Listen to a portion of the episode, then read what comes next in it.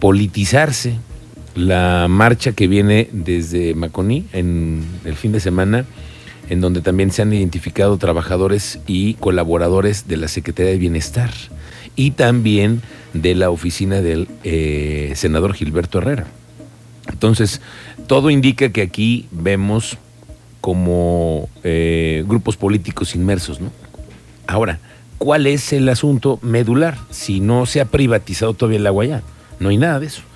Se está buscando un acueducto 3, pero ese todavía ni, ni, ni está el tema de la repartición del agua decidido. Ha sido un asunto que ha estado muy complejo entre la negociación del gobierno federal y los gobiernos de los estados. Pero sí, evidentemente tenemos un asunto medular y en la agenda esta semana con el tema del agua. Y también en el de la Universidad Autónoma de Querétaro, que por cierto vamos a platicar con Manuel García. Hoy, en Así Sucede Expreso, el micrófono de Manuel García ya sabe cómo es. Impresionante. Señor Manuel García, ¿cómo estás? Buenas tardes. Miguel Ángel Álvarez, ¿cómo estás? Muy buenas tardes. Yo aquí poniéndole cinta de aislar a mis placas para que no se las letras. ¿También tú? ¿Ya fuiste víctima de Sí, la claro. despintada? Pues De con la qué las lavaste, y- Manuel. Se te dijo que no, les pusieras cloro.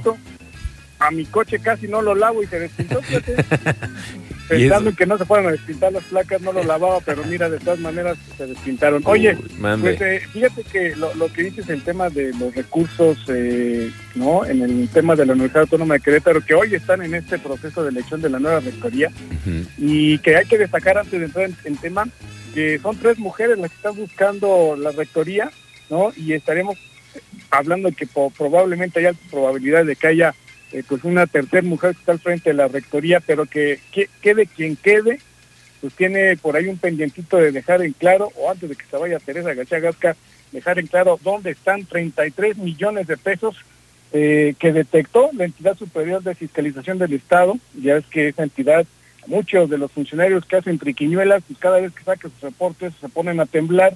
Y hoy pues de- de- detectan este, este, este dinero que está faltando, que fíjate, desglosándolo Miguel Ángel son 21.2 millones de pesos por préstamos personales a funcionarios.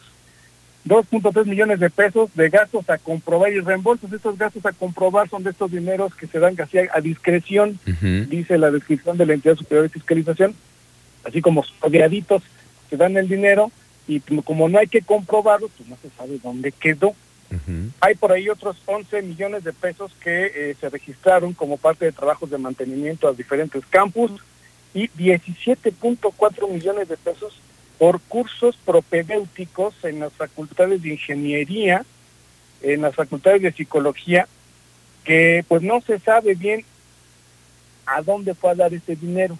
Hay que recordar bien que la entidad superior de fiscalización, su trabajo es ver y encontrar en qué se están gastando el dinero las entidades no públicas. En este caso, la Autónoma de Querétaro, al recibir también financiamiento por parte del gobierno del Estado, no en parte, no, no todo el recurso con el cual opera la universidad, pero sí se otorga cierta cantidad de dinero, cierto presupuesto a la universidad, pues tiene la responsabilidad de la entidad de pues, fiscalizar en qué se están gastando ese dinero.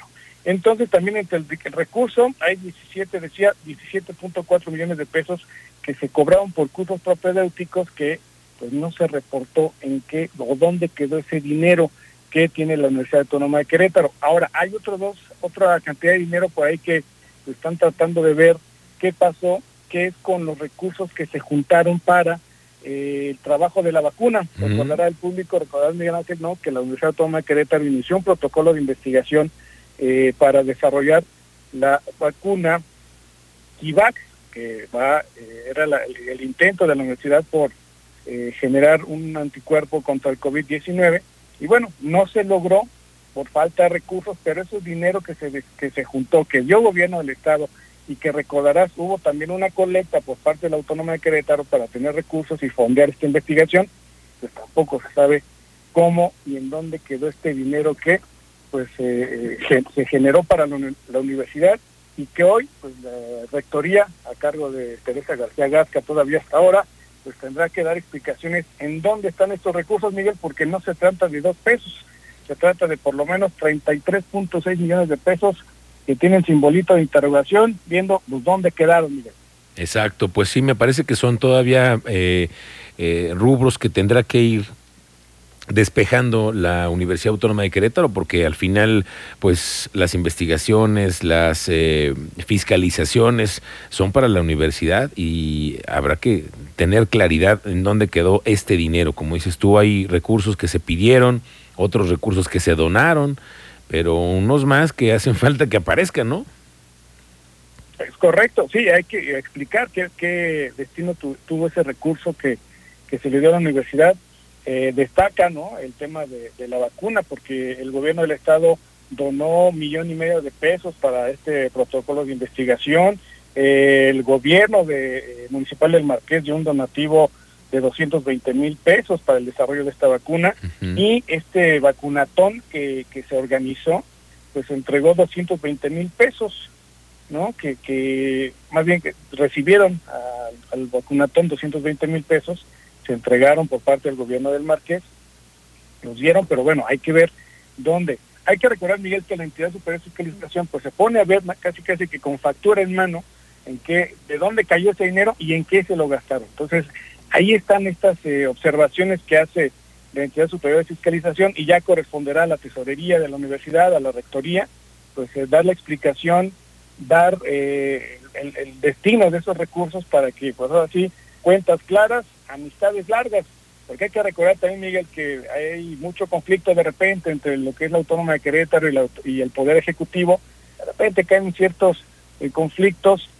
y si hay problemas por el tema del recurso, ojalá que eso quede bien claro por el bien de la Universidad Autónoma de Querétaro y evidentemente por el bien de los recursos del Estado, porque hay que recordar que también año con año pues se hace una partida especial para el presupuesto de la Autónoma de Querétaro. Entonces, a esperar a ver cómo responde la Universidad Autónoma de Querétaro ante estos señalamientos. Bueno, vamos a estar pendientes, Manuel García. Por lo pronto estaremos esperando los resultados que se den a conocer hoy por la noche, a ver qué, en qué acaba la decisión universitaria. Por lo pronto, te agradezco que tengas una excelente semana.